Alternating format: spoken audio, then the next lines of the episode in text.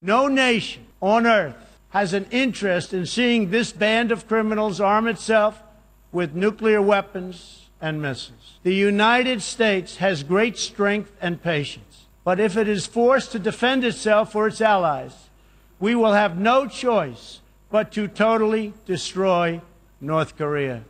Rocket Man is on a suicide mission for himself and for his regime. The United States is ready willing and able. But hopefully, this will not be necessary. NDR Info Streitkräfte und Strategien Sicherheitspolitik kontrovers Willkommen zur inzwischen achten Folge unseres Podcasts in neuer Form.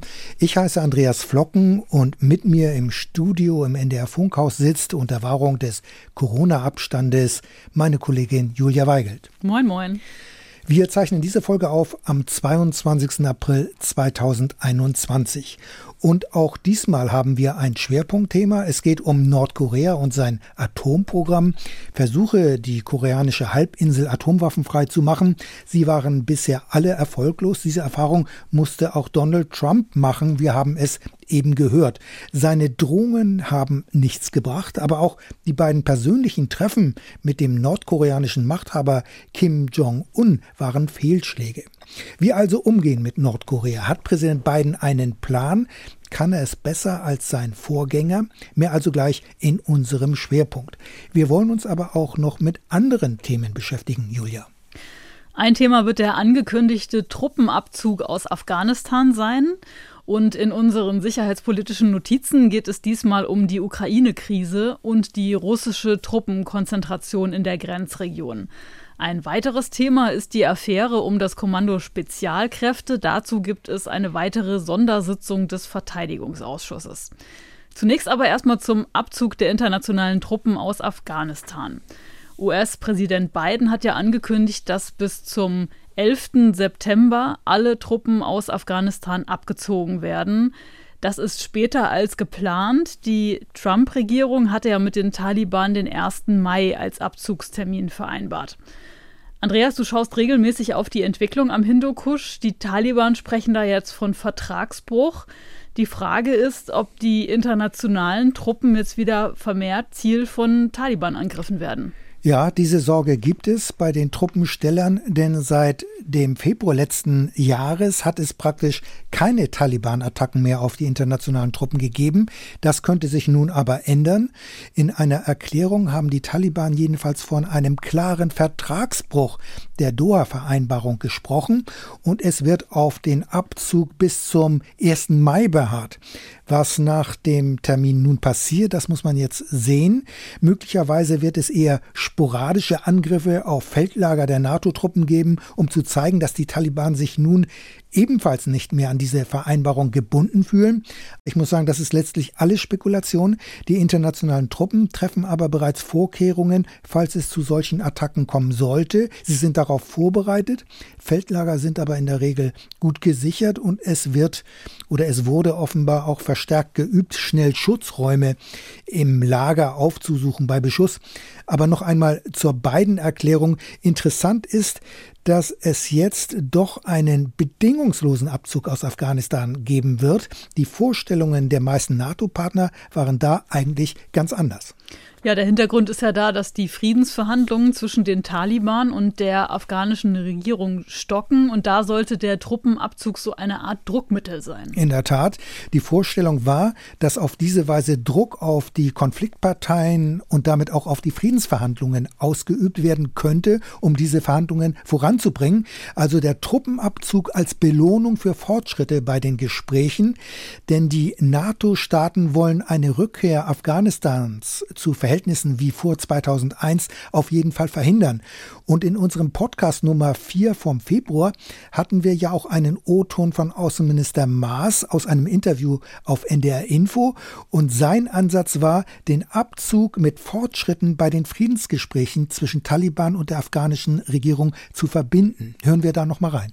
Wir sprechen jetzt vor allen Dingen mit den Amerikanern darüber, ob wir diesen Einsatz verlängern, weil die Friedensverhandlungen, die stattfinden, ganz sicherlich nicht bis Ende April abgeschlossen sind. Das ist allerdings das Datum, das festgelegt wurde für den Abzug der internationalen Streitkräfte. Und jetzt wird es darum gehen, beide Prozesse miteinander zu verlinken. Das heißt, wir wollen, solange über Frieden verhandelt wird, auch vor Ort präsent sein. Ja, und daraus wird nun nichts, wenn gleich aus dem Auswärtigen Amt zu hören ist, man habe ja noch die zugesagten Finanzhilfen als Druckmittel. Aber ob das alles so funktioniert, die für den 24. April geplante Friedenskonferenz in Istanbul musste jedenfalls abgesagt werden, denn die Taliban wollten nicht mehr teilnehmen. Mhm. Und ohne Taliban macht so eine Konferenz ja in der Tat keinen Sinn. Das kann man so sagen die Friedensverhandlungen voranbringen, das war doch auch eine Begründung für die Verlängerung des Afghanistan-Mandats. Ja, in der Tat, das äh, muss man auch sagen. Genau dieser Ansatz liegt ja auch dem aktuellen Afghanistan-Mandat zugrunde. Der Bundestag hat es ja gerade erst im vergangenen Monat verlängert. Festgestellt wird dort, die Verhandlungen zwischen den Konfliktparteien seien eine Kernfrage und die Gespräche stünden noch am Anfang. Und weiter heißt es dann in dem Mandat?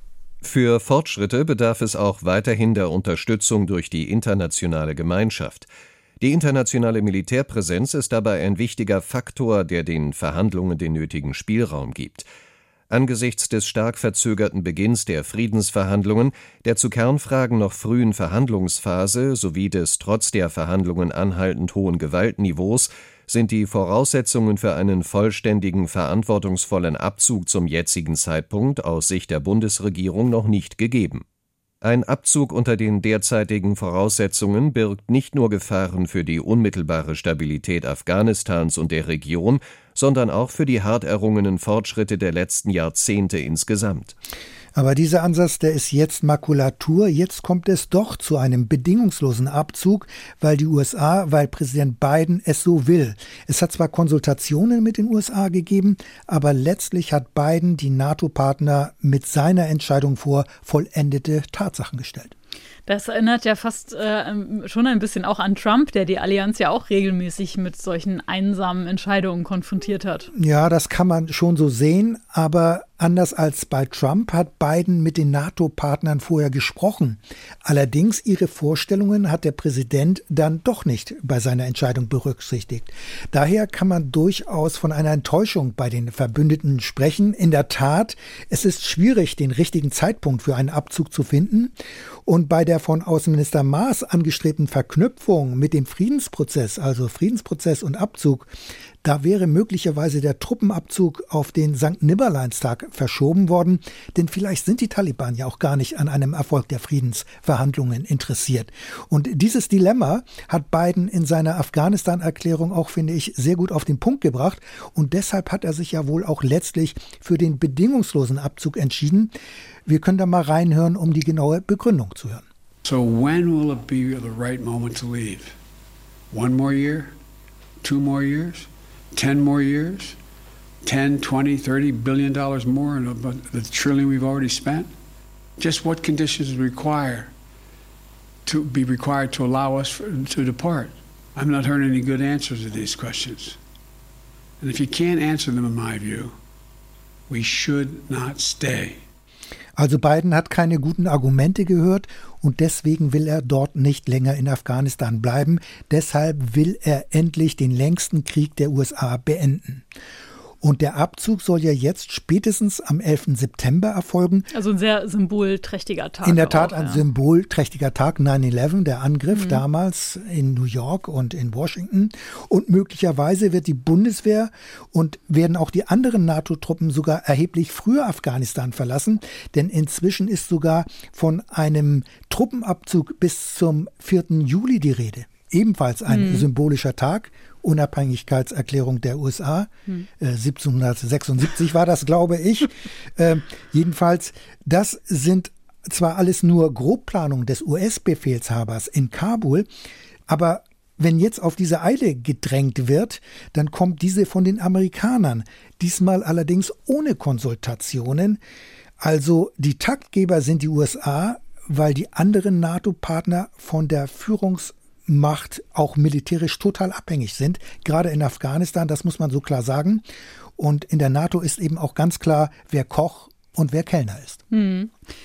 Noch einmal zurück zur Abzugsankündigung von Joe Biden. Der Präsident hat ja in seiner Erklärung zugleich klar gemacht, dass die USA es nicht hinnehmen werden, wenn Afghanistan wieder ein Rückzugsort von Terroristen wird.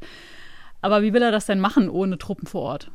Ja, das ist in der Tat ganz schwierig, denn äh, ohne Truppen oder nach einem Truppenabzug wird alles viel schwieriger. Das beklagen auch US-Generäle.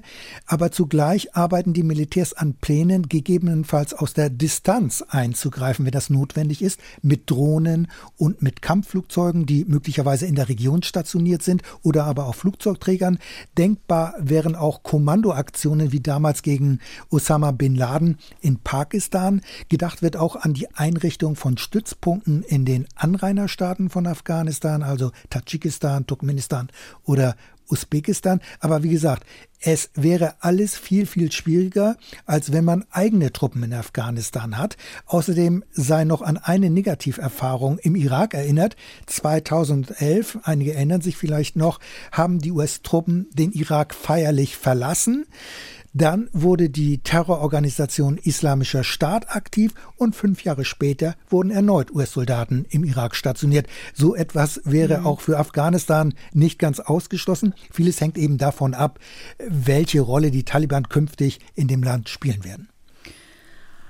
Ja, du sprichst es schon an. Äh, glaubst du denn, dass die Taliban in Afghanistan jetzt nach dem Truppenabzug die Macht dann gänzlich übernehmen werden? Also das wäre so ein Rückfall wie in Zeiten vor 2001, vor der Militärintervention. Ja, das ist ganz schwierig zu sagen. Ich habe da keine letzte Antwort drauf, woher auch, muss ich sagen. Der Abzug muss aber nicht notwendigerweise zum Zusammenbruch äh, der gegenwärtigen Regierung führen. Es gibt nämlich Experten, die sagen, die Taliban sind auch lernfähig und sie wollen als einigermaßen verlässlicher Partner gelten. Und ein weiteres Argument ist, dass sie an einer Fortsetzung der finanziellen Unterstützung durchaus interessiert sein könnten. Und einer der besten Afghanistan-Kenner ist der ehemalige Bundeswehrarzt Reinhard Ehrös. Seine Organisation Kinderhilfe Afghanistan unterhält ganz viele Projekte in Afghanistan und zwar vor allem im Osten, im Kerngebiet der Taliban. Er hat also Erfahrung mhm. mit Taliban. Und für Ehrös ist klar, die Taliban werden sich nicht mehr so verhalten wie 2001. Ehrös in einem NDR-Info-Interview Afghanen, und ich arbeite nicht mit den Reichen und mit den mhm. Eliten dort zusammen, sondern in den Dörfern. Ich arbeite im Osten in den Dörfern, wo wir Schulen gebaut haben. Wenn ich mit den Eltern spreche, sagen die, hoffentlich sind die ausländischen Soldaten bald draußen. Mhm. Die schützen uns nicht, die bereiten nur permanent Ärger. Weil mhm. entweder sie selber oder die Taliban in den Dörfern zuschlagen, jetzt der IS im Osten auch, oder weil die afghanischen Truppen dort brutal vorgehen. Es ist also keineswegs sicher, welche Entwicklung das Land nehmen wird nach einem Abzug der internationalen Truppen. Streitkräfte und Strategien. Der Schwerpunkt. In unserem Schwerpunkt geht es diesmal um das nordkoreanische Atomprogramm. Das sorgt ja seit Jahren für Diskussionen. UN-Sanktionen wurden verhängt, zahlreiche diplomatische Initiativen wurden gestartet. Internationale Bemühungen, ein atomwaffenfreies Korea zu erreichen, sind jedoch immer wieder gescheitert. Das gilt auch für die beiden Gipfeltreffen zwischen Donald Trump und Machthaber Kim Jong-un. US-Präsident Biden will aber einen neuen Versuch unternehmen. Das hat er jedenfalls kürzlich auf einer Pressekonferenz angekündigt. I'm also prepared for some form of diplomacy, but it has to be conditioned upon the end result of denuclearization. Also Biden ist bereit zu einer Art Diplomatie, aber die muss das Ziel atomwaffenfreies Nordkorea haben. Für uns hat Jerry Sommer recherchiert, wie gefährlich das nordkoreanische Atomprogramm für die internationale Sicherheit ist und ob und wie der Dauerkonflikt mit der Führung in Pyongyang geregelt werden könnte. Jerry Sommer sitzt in einem Studio in Düsseldorf und mit dem sind wir jetzt verbunden. Hallo Jerry. Hallo Julia, hallo Andreas. Bevor wir uns aber mit den eben aufgeworfenen Fragen befassen, zunächst einmal zum Umfang des nordkoreanischen Atomwaffenarsenals. Nordkorea hat sich ja abgekapselt. Was weiß man überhaupt über das Nuklearpotenzial? Wie viele Atomwaffen besitzt das Land? Nun, da gibt es nur Schätzungen. Also diese gehen davon aus, dass es Nuklearmaterial in einer Menge hätte für 60 Atomsprengladungen. Aber man vermutet, dass viel weniger Atomsprengköpfe hergestellt worden sind tatsächlich. Also vielleicht um die 30 waren einige der letzten Schätzungen.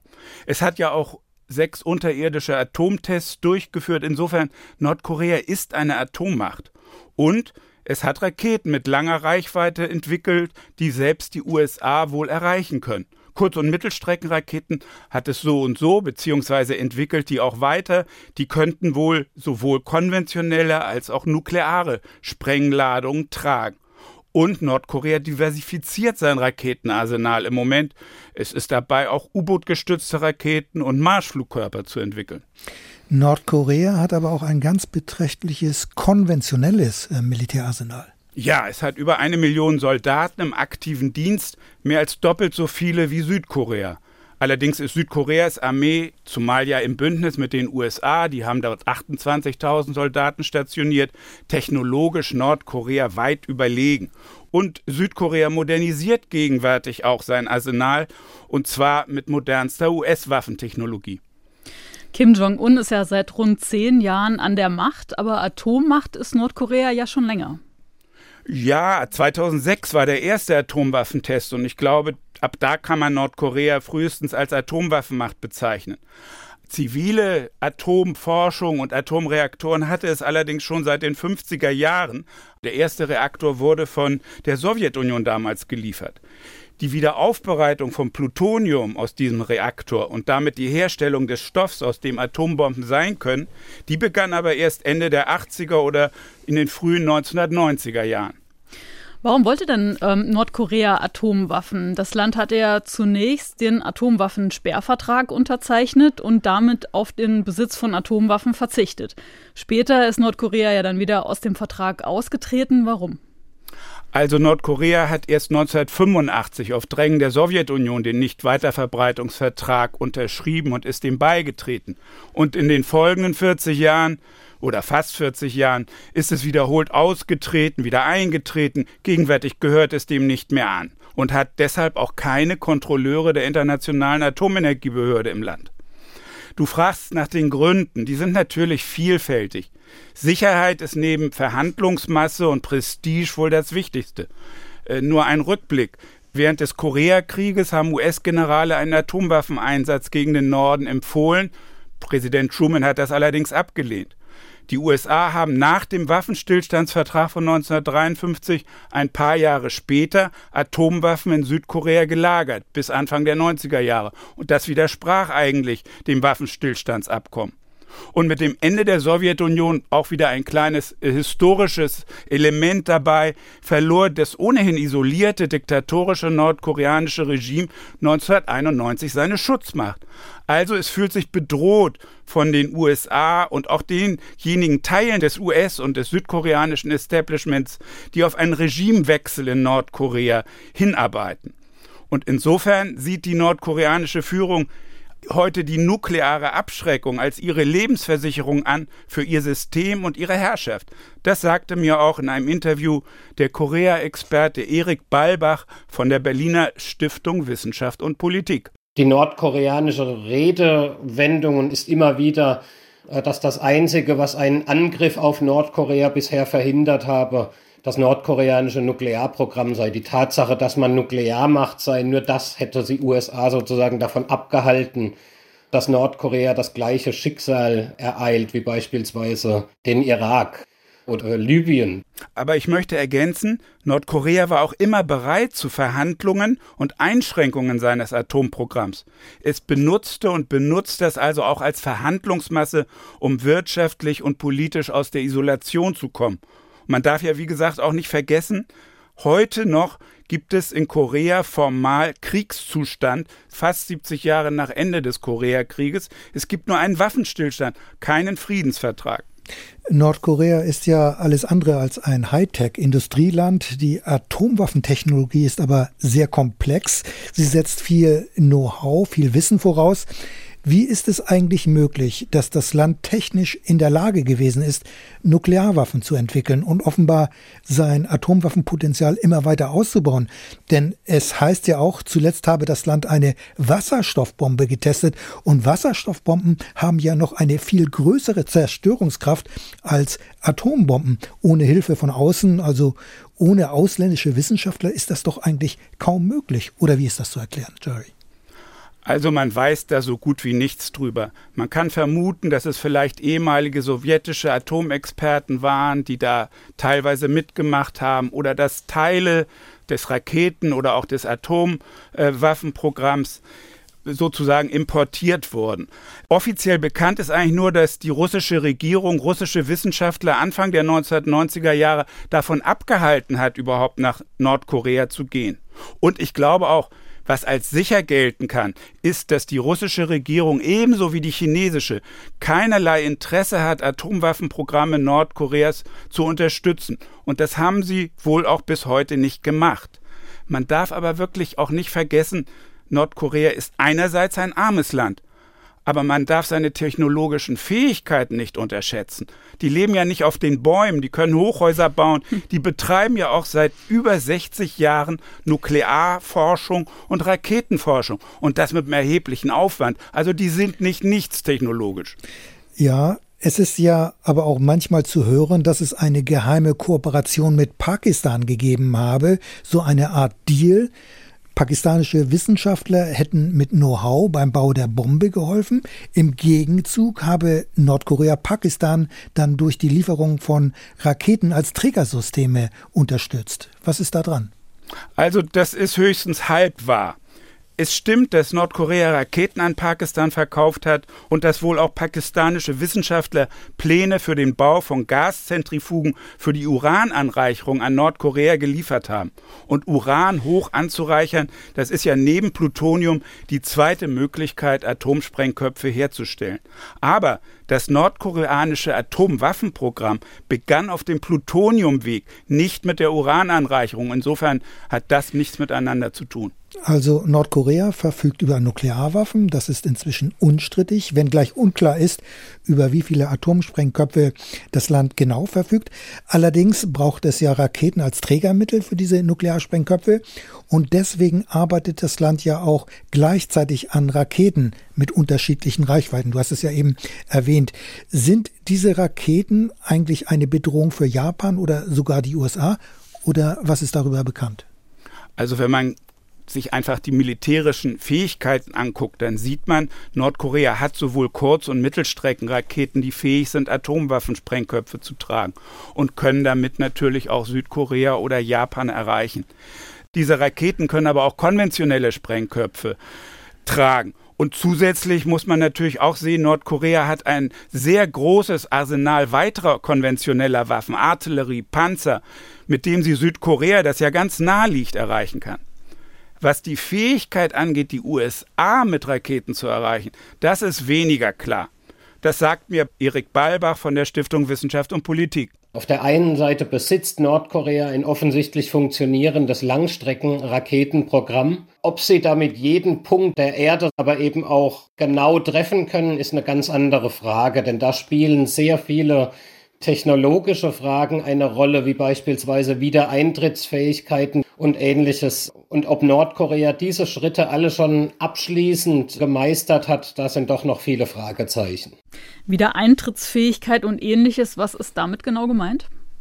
Also Atomsprengköpfe müssen eine Art Schutzpanzer haben, also damit überzogen werden, wenn sie auf einer Langstreckenflugbahn wieder in die Erdatmosphäre eintreten. Sonst verglühen sie dabei einfach. Und ob Nordkorea diese Fähigkeit schon besitzt, ist unklar. Nordkorea testet seit Jahren ballistische Raketen. Dabei sind solche Raketentests doch eigentlich ein Verstoß gegen UN-Resolutionen. Warum wurde so ein Verbot von den Vereinten Nationen eigentlich verhängt? Also Trägersysteme sind notwendig, um Atomsprengköpfe ans Ziel zu bringen. Und deshalb hat der UN-Sicherheitsrat wiederholt, wegen der Atomwaffentests Nordkoreas und des Atomwaffenprogramms, der erste Test war ja 2006, Sanktionen gegen Nordkorea verhängt. Und ein Teil dieser Sanktionen beinhaltet auch das Verbot aller Aktivitäten mit ballistischen Flugkörpern. Allerdings, Marschflugkörper sind dabei also nicht eingeschlossen und Streit gibt es auch darüber, ob Nordkorea Satelliten ins All schießen darf. Das halten Russland und China für legal, die USA sehen das anders. Hm. Natürlich macht es den USA am meisten Sorge, dass Nordkorea Langstreckenraketen entwickelt. Das ist einfach begründet in ihrem eigenen Sicherheitsinteresse. Also durch weitreichende Raketen fühlen sich auch die USA bedroht. Dabei scheint die Bedrohung doch für Südkorea und Japan noch größer zu sein. Was glaubst du, will Nordkorea die USA oder Japan lediglich abschrecken oder erwägt Pyongyang ernsthaft, die USA auch anzugreifen? Also ein Angriff auf Südkorea, Japan oder erst recht die USA, das erwägt Nordkorea nicht. Also es geht der Führung um eine nukleare Abschreckungsfähigkeit, am besten eben auch mit Langstreckenraketen, die die USA erreichen können. Die nordkoreanische Führung fühlt sich ja, wie wir schon diskutiert haben, bedroht von den USA. Und die USA haben ja auch die militärischen Fähigkeiten, Nordkorea konventionell oder auch mit atomaren Waffen auszulöschen. Also die nordkoreanischen Nuklearwaffen als Abschreckung, um einen Angriff von außen zu verhindern, also als Überlebensgarantie für das Regime in Pyongyang. Aber gibt es in den USA wirklich ernsthafte Überlegungen, Nordkorea anzugreifen und auf diese Weise Kim Jong-un zu stürzen, so wie das Pyongyang behauptet? Oder ist das nicht vor allem nordkoreanische Propaganda? Wie siehst du das? Also Propaganda spielt ja sicherlich eine Rolle bei Bedrohungswahrnehmungen, aber Bedrohungswahrnehmungen haben auch immer einen realen Kern. Ich glaube nicht, dass die USA Nordkorea angreifen würden, auch wenn ich sehe, dass ein Teil des US-Establishments auf Regime-Change in Nordkorea setzt und auch wenn laut Zeitungsberichten bei US-Militärmanövern zusammen mit Südkorea Enthauptungsschläge gegen die nordkoreanische Führung und wichtige Militäranlagen Nordkoreas geübt worden sind. Also nach meiner Einschätzung ist die Bedrohungswahrnehmung Nordkoreas übertrieben. Aber wenn man eine friedliche Lösung des Konflikts will, kann man diese Bedrohungswahrnehmung nicht ignorieren. Übrigens, also auch mal in die andere Richtung gesprochen, glaube ich auch, dass die Bedrohungswahrnehmung zum Beispiel der USA manchmal übertrieben ist. Militärische Fähigkeiten und Intention sind nicht deckungsgleich, sagte mir der Nordkorea-Kenner und ehemalige Direktor des Bonner Friedensforschungsinstituts BIC, Herbert Wulff. Ob die nordkoreanische Regierung so weit gehen würde, um tatsächlich Raketen in Richtung USA abzuschicken, ist eine andere Frage, weil sie natürlich damit rechnen muss, dass dies zu Gegenschlägen führt. Und Gegenschläge der USA, das bedeutet eben die Zerstörung Nordkoreas. Das bedeutet, dass das Kim-Regime nicht mehr existieren würde. Also das Gegenteil von dem obersten Ziel dieses Regimes, nämlich Machterhalt. Nordkorea die Führer sind diktatorisch, aber das sind keine Selbstmörder. Insofern ist ein Angriff Nordkoreas mit Atomwaffen, sei es auf Südkorea, Japan oder erst recht die USA, äußerst, äußerst unwahrscheinlich. Und höchstens ein realistisches Szenario für den Fall, dass Nordkorea angegriffen wird oder sich einem unmittelbaren Angriff gegenüber sieht. Also wenn ich dir da so zuhöre, kommt bei mir an, dass das nordkoreanische Atomprogramm vor allem einen defensiven Charakter hat, also eine Sicherheitsgarantie für Machthaber Kim Jong-un ist. Gleichzeitig sind die Gefahren ja aber doch groß. Es könnte ja äh, schnell zu einer Eskalation kommen. Zweifellos, Eskalationsgefahren bestehen. Es gibt ja, wie schon mal gesagt, keinen Friedensvertrag. Es gibt nicht mal eine übereinstimmende Festlegung, wo die Seegrenze zwischen Nord- und Südkorea liegt. Und es hat in den vergangenen Jahren häufiger Scharmützel mit Toten gegeben, mit konventionellen Waffen natürlich, zwischen Nord- und Südkorea. Aber wenn jetzt noch Nuklearwaffen hinzukommen, Nuklearwaffen Nordkoreas, das macht die Situation natürlich gefährlicher. Aber man sollte die atomaren Gefahren Nordkoreas weder unterschätzen noch überschätzen. Und weil eine militärische Lösung, also Lösung in Anführungszeichen, ohne die Inkaufnahme von Hunderttausenden von Toten nicht möglich ist, Deshalb muss man halt das Problem mit Diplomatie angehen. Ja, diplomatische Lösung als Ziel. Das hat aber ja seit 30 Jahren nicht geklappt. Nordkorea hat trotz aller gegenteiligen Vereinbarungen Atomwaffen entwickelt. Stichwort ist ja auch der Atomwaffensperrvertrag, dem das Land ja mal angehörte. Kann man denn eigentlich mit solch einem diktatorischen Regime überhaupt Vereinbarungen treffen, die von Dauer sind? Denn die bisherigen Versuche sind ja eigentlich immer wieder gescheitert. Nun, aber Nordkorea war, glaube ich, nicht als einzige verantwortlich dafür, dass sie gescheitert äh, sind. Es gab ja auch Vereinbarungen, die funktioniert haben zum Beispiel den Rahmenvertrag zwischen den USA und Nordkorea von 1994. Der hat sieben Jahre lang gehalten. Damals hat Nordkorea seinen Nuklearreaktor und die Wiederaufarbeitungsanlage, in der Plutonium hergestellt wird, also der Stoff, aus dem die Atombomben sind. Ja, Stichwort Plutonium nochmal zum Verständnis. Es gibt Atomwaffen, die auf Plutonium basieren können oder aber auf Uran. Und ohne jetzt zu sehr in technische Details zu gehen, die auf Hiroshima abgeworfene Atombombe war eine Uranbombe und die einige Tage später auf Nagasaki abgeworfene Bombe basierte auf Plutonium, um das etwas leinhaft zu sagen. Nordkorea hat Material für eine Atombombe aus Plutonium entwickelt. Es hatte etwa für zwei Atombomben aus Plutonium äh, die, die Menge damals 1994, als es zu diesem erfolgreichen Rahmenabkommen kam. Darin wurde vereinbart, dass Nordkorea den Reaktor und die Wiederaufarbeitungsanlage unter Kontrolle der Internationalen Atomenergiebehörde einmottet. Und im Gegenzug wurden Öllieferungen und sogar der Bau von zwei Leichtwasserreaktoren in Nordkorea für die Energiegewinnung versprochen. Aber Nordkoreas Atomprogramm wurde zwar eingestellt, Öl wurde geliefert, aber der Bau der Leichtwasserreaktoren kam nicht voran. Und nach sieben Jahren, also 2002, stieg der neu gewählte US-Präsident George W. Bush aus dem Abkommen aus. Der Westen trage dafür die Verantwortung, so Nordkorea-Experte Herbert Wulff. Gescheitert ist es eigentlich daran, dass von westlicher Seite, also von vor allem den USA, aber auch der Europäischen Union, die Zusagen, die man gemacht hatte, nicht eingehalten worden sind. Jetzt könnte man sagen, das ist eine ziemlich einseitige Beurteilung, weil ja auch Nordkorea sich damals nicht an das Abkommen gehalten hat und illegal heimlich Urananreicherungen betrieben hat und so eben Material hergestellt, mit dem man auch Atombomben bauen kann. Ja, aber sie hatte das noch gar nicht. Also es ist sicherlich nicht ausschließlich die Schuld der USA. Es gab damals Hinweise Anfang der 2000er Jahre, dass Nordkorea neben dem eingestellten Plutoniumprogramm allererste Schritte zur Urananreicherung begonnen hatte. Aber es gab keinerlei hoch angereichertes bombenfähiges Uran.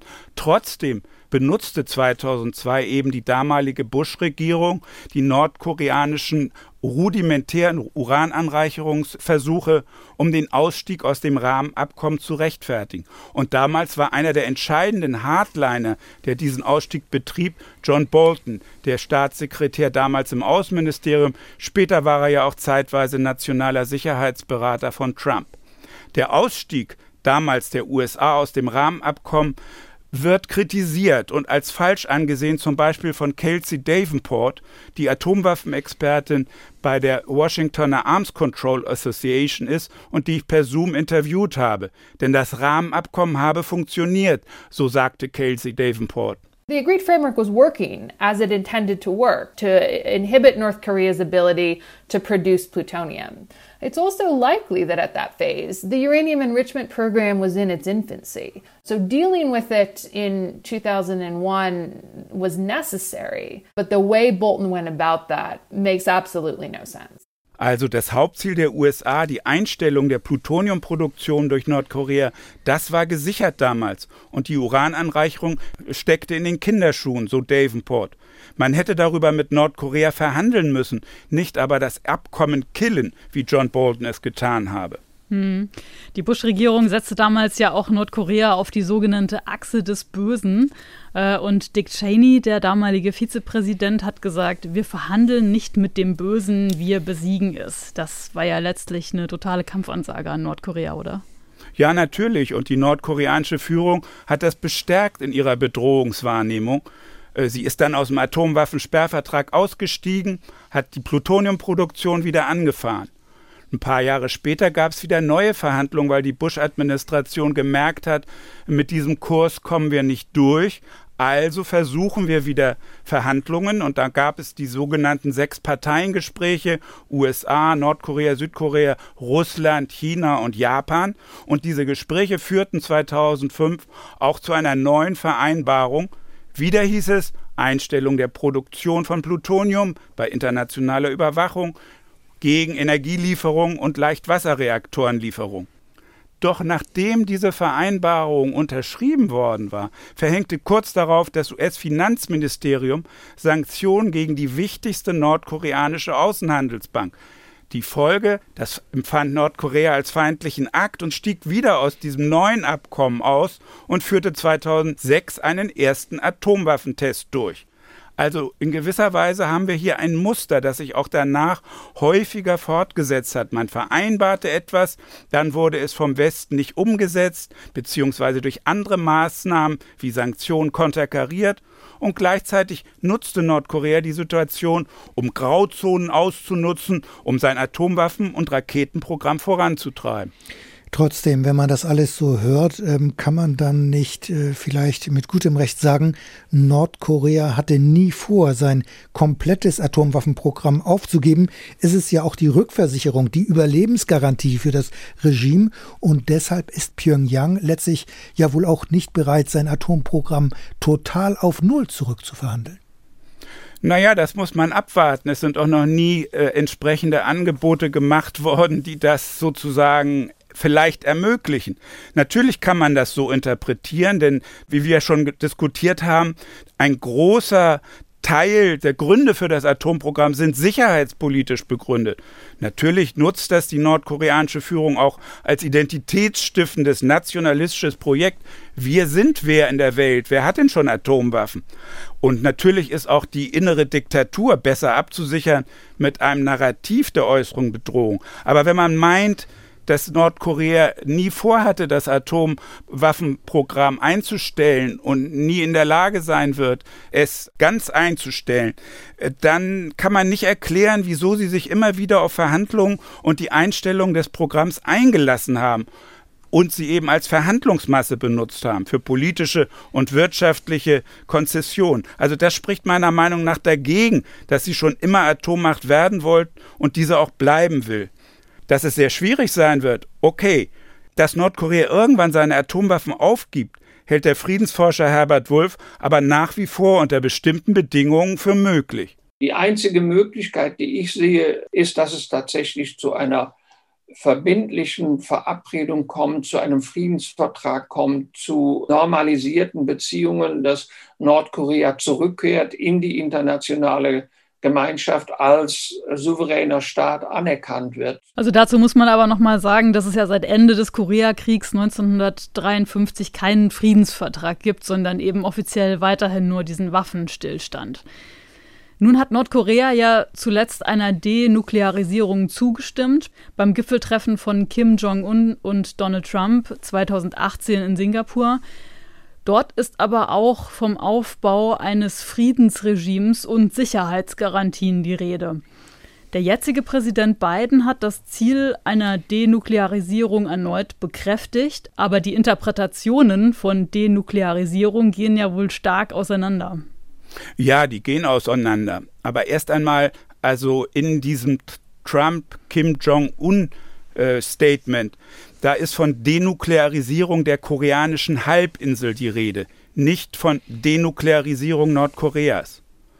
Und es wurde weder eine Interpretation noch ein Zeit- oder Stufenplan damals vereinbart. Insofern sind viele Fragen offen. Zum Beispiel haben sich ja auch die USA im Atomwaffensperrvertrag dazu verpflichtet, alle Atomwaffen abzuschaffen. Nordkorea könnte mit einem gewissen Recht sagen, wir denuklearisieren dann, wenn auch die USA denuklearisiert hat. Aber es geht doch um die koreanische Halbinsel und die USA haben doch schon vor langem ihre Atomwaffen aus Südkorea abgezogen. Ja, 1991 haben sie diese abgezogen, aber Südkorea steht natürlich nach wie vor unter dem nuklearen Schutzschirm der USA. US-Kampfflugzeuge und Marineeinheiten, die Nuklearwaffen tragen können, sind in der Gegend stationiert oder kreuzen dort zu Übungszwecken. Also zumindest aus der Sicht Nordkoreas ist da einiges offen, was die Definition des Begriffs Denuklearisierung angeht. Und ich bin mir sicher, wenn man jetzt eine Definition des Endstadiums Denuklearisierung in den Mittelpunkt stellt oder gar zur Vorbedingung jeglicher Verhandlungsergebnisse macht, dann verhindert man jegliche Entspannung der jetzigen Situation und riskiert eben eine Eskalation. Denn man darf nicht vergessen, im Augenblick hält sich Nordkorea noch an seine selbst erklärten Moratorien. Es führt keine Atomwaffentests durch, es führt keine Tests von Langstreckenraketen durch. Es hat auch angeboten, seinen Nuklearkomplex in Yongbyon zu schließen, wenn im Gegenzug allerdings die USA die Aufhebung von Sanktionen der UN gegen Nordkorea zustimmen. Bei dem zweiten Gipfel zwischen Trump und Kim Jong-un in Hanoi ist dieses Angebot Nordkoreas ja von den USA als völlig unzureichend abgelehnt worden. Wäre es denn sinnvoll, von Präsident Biden darauf zurückzukommen?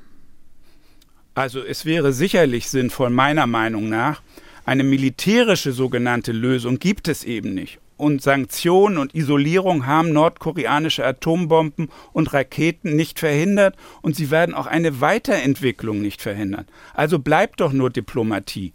Und dabei ist die einzig mir erfolgversprechend erscheinende äh, Herangehensweise, das meinen auch alle Experten, mit denen ich gesprochen habe, sich auf graduelle Abrüstungs- und Entspannungsschritte zu konzentrieren und dabei ein Geben und Nehmen zur Grundlage zu machen.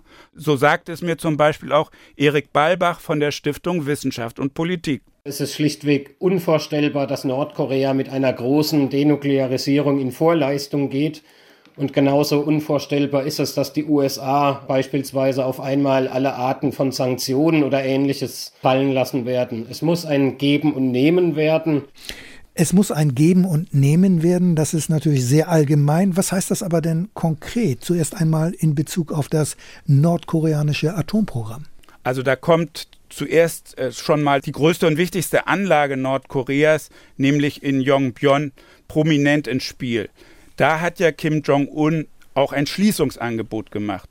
Es gibt zwar vermutlich in Nordkorea darüber hinaus noch weitere Urananreicherungsanlagen, aber man weiß nicht, ob die in Betrieb sind, ob die Brennstäbe für zivile AKWs herstellen. Das ist alles ziemlich unklar. Aber wegen der zentralen Bedeutung der Plutoniumgewinnung in Yongbyon hält es Kelsey Davenport von der Washingtoner Arms Control Association für außerordentlich wichtig, dass die beiden Regierungen auf dieses Demontageangebot Nordkoreas zurückkommen. Verifiable dismantlement of Yongbyon would prevent North Korea from producing further plutonium for nuclear weapons, and it would also impede their ability to produce tritium, which can be used to make more effective nuclear explosives designs. So that would be a significant rollback of the country's program. And in exchange, the United States, you know, should consider sanctions relief.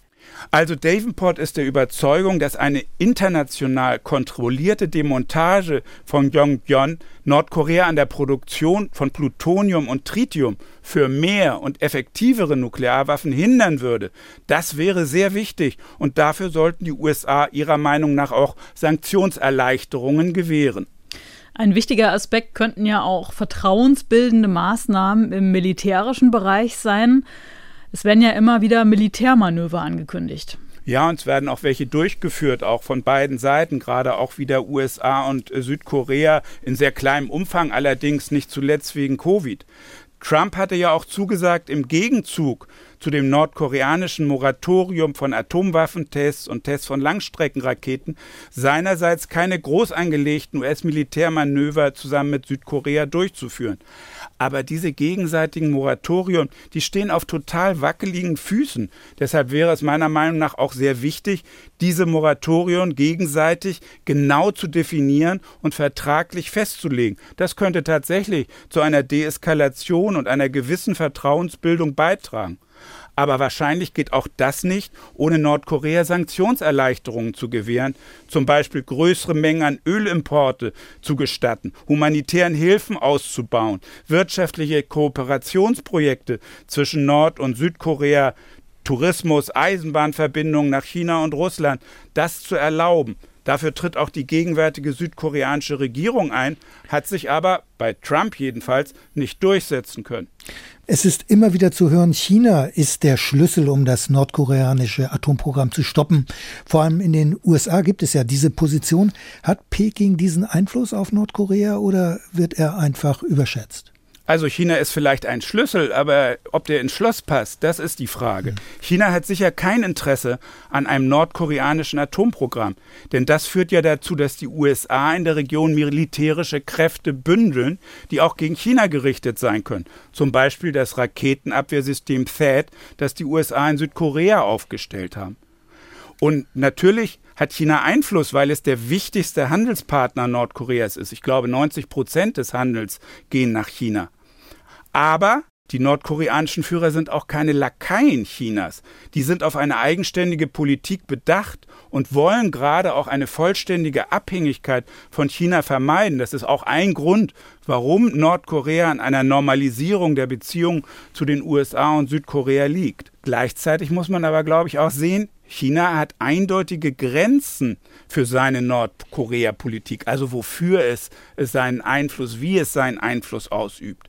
Der ehemalige Direktor des Bonner Friedensforschungsinstituts Big Herbert Wolf sagte mir in einem Interview, China wird den Kollaps von Nordkorea nicht in Kauf nehmen. Auf keinen Fall wird China das tun, weil es befürchten muss, wenn es zu einem Kollaps der Regierung kommt, dass dann Millionen Flüchtlinge über die Grenze nach China kommen.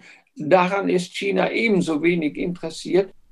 Und Peking hat natürlich auch kein Interesse daran, dass sich an seiner Grenze ein USA-freundliches äh, Regime etabliert. Ja, ein, das ist ein weiterer Grund. Die Folge eines Kollapses des nordkoreanischen Regimes wäre ja vermutlich die Wiedervereinigung mit Südkorea und eben ein gemeinsames Korea, das Bündnispartner der USA ist, Aufmarschgebiet eventuell von US-Truppen und US-Waffen. Und das würde China als eine einschneidende Verschlechterung seiner Sicherheit ansehen. Also China hat Einfluss, aber China wird den nur sehr dezent gegenüber Nordkorea einsetzen und es sieht auch politisch keine Erfolgsaussichten bei einem Kurs maximalen Drucks gegen Nordkorea.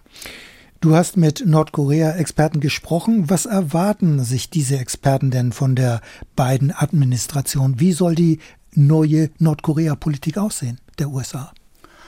Also alle, mit denen ich gesprochen habe, hoffen, dass Biden sich mit einem Geben und Nehmen herangehen für graduelle Abrüstungs- und Entspannungsschritte entscheidet.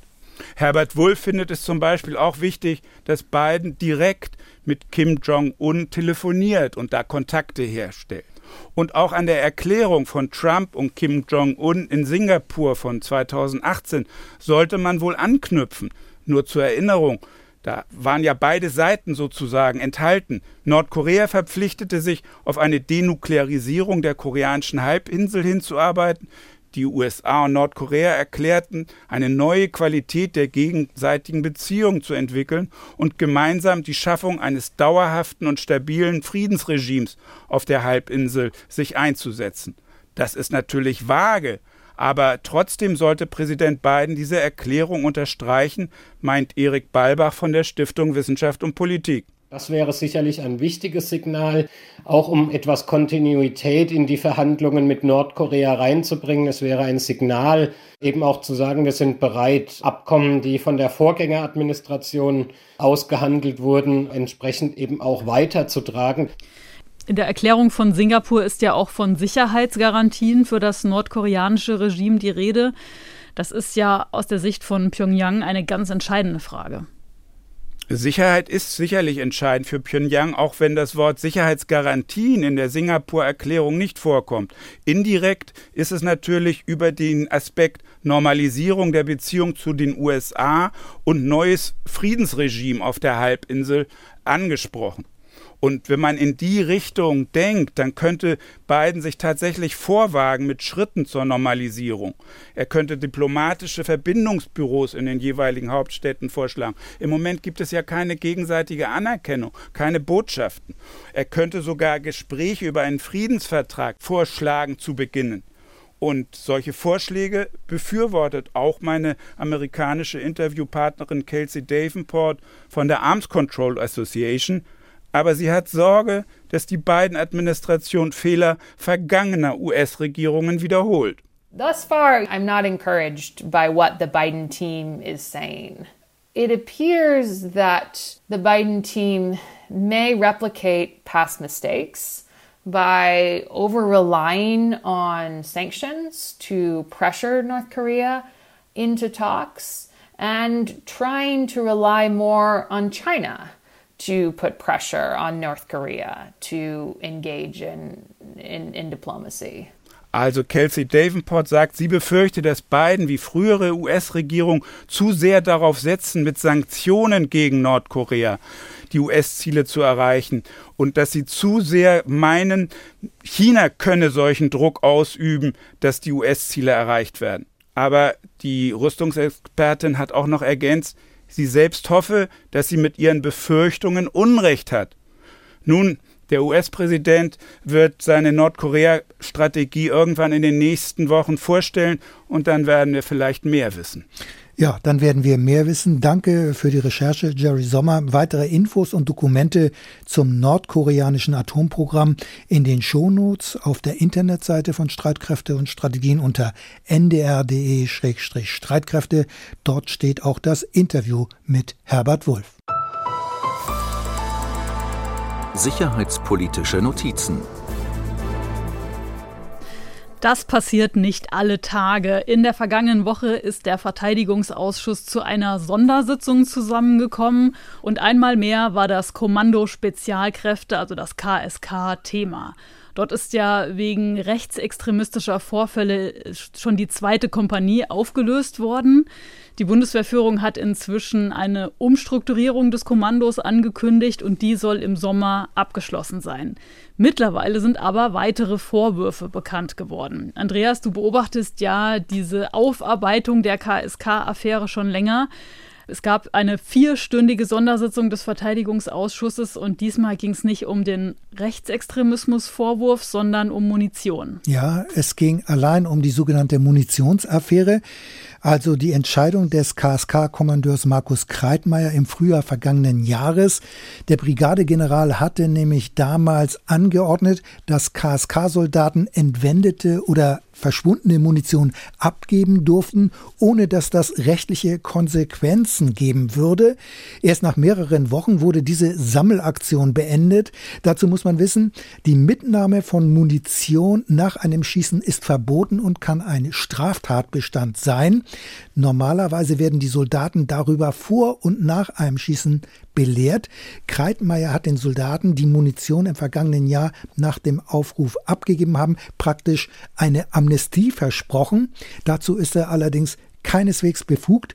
Inzwischen hat die Staatsanwaltschaft Tübingen deswegen auch Vorermittlungen eingeleitet wegen des Verdachts der Strafvereitelung. Das ist schon ein harter Vorwurf. Ne? Ja, das ist schon ein harter Vorwurf. Verdacht Strafvereitelung im Amt.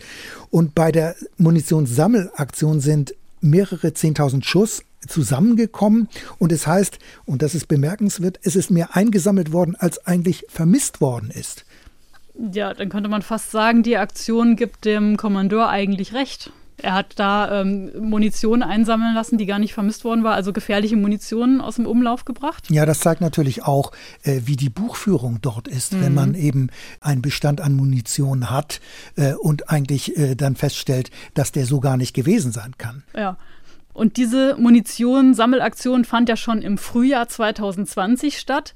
Ende 2020 gab es dann einen KSK-Zwischenbericht und darin wurde aber diese umstrittene Aktion gar nicht erwähnt. Ja, Dabei hatte die militärische Führung davon bereits Kenntnis. Genau genommen der Generalinspekteur Eberhard Zorn. In seinem Ende vergangenen Jahres vorgelegten KSK-Zwischenbericht wurde aber diese brisante, ich würde das so sehen, Sammelaktion jedoch mit keinem Wort erwähnt. Das hat der Generalinspekteur inzwischen auf seine Kappe genommen. Er hat es inzwischen als einen Fehler eingesehen. Mhm. Es bleibt aber natürlich jetzt der Vorwurf, der Verteidigungsausschuss, also das Parlament, sei getäuscht worden. Und eine andere Frage ist, was wusste die Verteidigungsministerin von dieser Munitionsaffäre? Annegret Kramp-Karrenbauer sagte, sie sei erst im Februar dieses Jahres informiert worden, und zwar nachdem es Presseberichte darüber gegeben hat.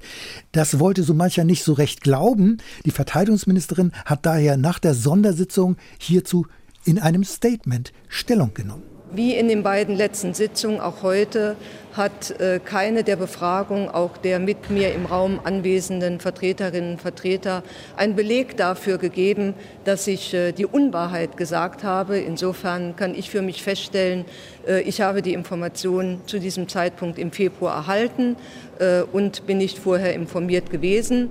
Ja, aber da bleibt natürlich die Frage, ob die Verteidigungsministerin ihr Ministerium überhaupt richtig im Griff hat, wenn sie über einen so wichtigen Vorgang erst so spät informiert wird. Denn die Amnestieaktion ist höchst brisant. Und in der Sondersitzung kam zudem noch heraus, dass auch Staatssekretär Gerd Hofe über die Munitionssammelaffäre mhm. bereits im vergangenen Jahr darüber Kenntnis hatte. Seine Ministerin hat er darüber aber offenbar nicht informiert. Jedenfalls konnte sich der Staatssekretär daran nicht nicht mehr erinnern oder aber daran, dass er möglicherweise das Ministerbüro darüber informiert hatte. Hm. Klingt nicht nach einer besonders vertrauensvollen Zusammenarbeit.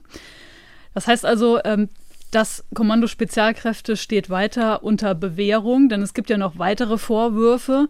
Aufträge sollen ohne Ausschreibung vergeben worden sein und ähm, KSK-Soldaten wurden offenbar auch Nebentätigkeiten genehmigt, wohl auch bei Sicherheitsfirmen. Äh, privaten Sicherheitsfirmen. Wie geht es denn nun weiter mit der Aufarbeitung dieser KSK-Affäre? Ja, es bleibt dabei, in diesem Sommer soll der Abschlussbericht vorgelegt werden. Dann wird man auch wissen, ob das KSK eine Zukunft hat. Es spricht einiges dafür, dass das Kommando nicht aufgelöst wird, obwohl das KSK in der Bundeswehr jahrelang ein Eigenleben geführt hat. Die eingeleiteten Reformen sollen solche Vorgänge verhindern. So sollen KSK-Soldaten künftig zum Beispiel nach einigen Jahren in andere Verbände der Bundeswehr versetzt werden. Und im Sommer wird wohl auch KSK-Kommandeur Kreitmeier das Kommando abgeben, turnusgemäß, wie es heißt, gegen den Brigadegeneral sind ja wegen der Munitionssammelaffäre auch disziplinare Vorermittlungen in der Bundeswehr eingeleitet worden. Er ist aber trotzdem nicht von seinem Kommando abgelöst worden. Dabei gab es auch Stimmen, die dieses nämlich kritisch gesehen haben. Aber mit einer turnusmäßigen Versetzung hätte man auch das Problem einer Ablösung sozusagen abgeräumt, und zwar elegant abgeräumt. Denn Probleme mit verschwundener Munition hatte es bereits unter seinen Vorgängern gegeben. Die wurden nur nicht öffentlich, diese mhm. äh, Schlampereien, sage ich jetzt ruhig mal. Mhm. Kreitmeier wollte ja auch mit seiner Sammelaktion verhindern, dass die Munition, die vermisste, die verschwundene Munition und auch der verschwundene Sprengstoff, es geht immerhin um 62 Kilogramm, in falsche Hände geraten wie es nun weitergeht.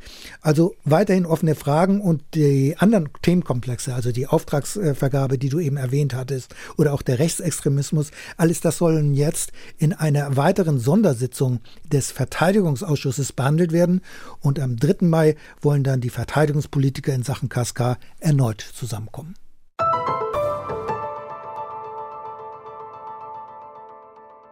Die Lage in der Ukraine hat sich in den letzten Wochen zugespitzt. In der Ostukraine kommt es seit 2014 immer wieder zu Kämpfen zwischen prorussischen Separatisten und den ukrainischen Streitkräften. Vereinbarte Waffenruhen werden immer wieder gebrochen. 13.000 Menschen sind in dem Konflikt bisher getötet worden. Seit Anfang April hat Russland nahe der Grenze und auf der Krim mehrere tausend Soldaten zusammengezogen. Julia, die Zahlen, die genannt werden, die hören sich ja wirklich bedrohlich an. Ja, und es gibt ganz unterschiedliche Angaben, wie viele Soldatinnen und Soldaten das wirklich sind. Laut Ukraine insgesamt über 100.000. EU-Chefdiplomat Josep Borrell spricht sogar von 150.000. Ja, andere Beobachterinnen nennen da geringere Zahlen. Ich habe zum Beispiel mit Liana Fix gesprochen, das ist die Osteuropa-Expertin bei der Körber Stiftung. Und sie geht davon aus, dass es so zwischen 30.000 und 40.000 sind, jeweils auf der Krim und an der Grenze zur Ukraine. Die Ukraine fordert ja wegen des russischen Truppenaufmarsches erneut in die NATO aufgenommen zu werden. Das ist aber doch, so würde ich das zumindest sehen, ziemlich unrealistisch, weil ja nach dem Nordatlantikvertrag neue Mitglieder zur Sicherheit der Allianz beitragen müssen. So steht es jedenfalls in Artikel 10 des Vertrages. Und das könnte man ja bei einer Aufnahme der Ukraine wirklich nicht sagen, dass die Sicherheit dann noch äh, stärker stabilisiert wird in der äh, NATO. Aber Kiew verweist auf die Zusage auf dem NATO-Gipfel von Bukarest. Ja, die NATO hat äh, bei diesem Gipfel der Ukraine ja schon 2008 eine Mitgliedschaft zugesagt, allerdings ohne Zeitplan. Und ähm, du hast schon angesprochen, es ist sehr unwahrscheinlich, dass die Ukraine gerade jetzt, wo sich der Konflikt so zuspitzt, aufgenommen wird. Die NATO hat der Ukraine allerdings Unterstützung zugesagt und was das konkret bedeutet, schätzt Liana Fix so ein.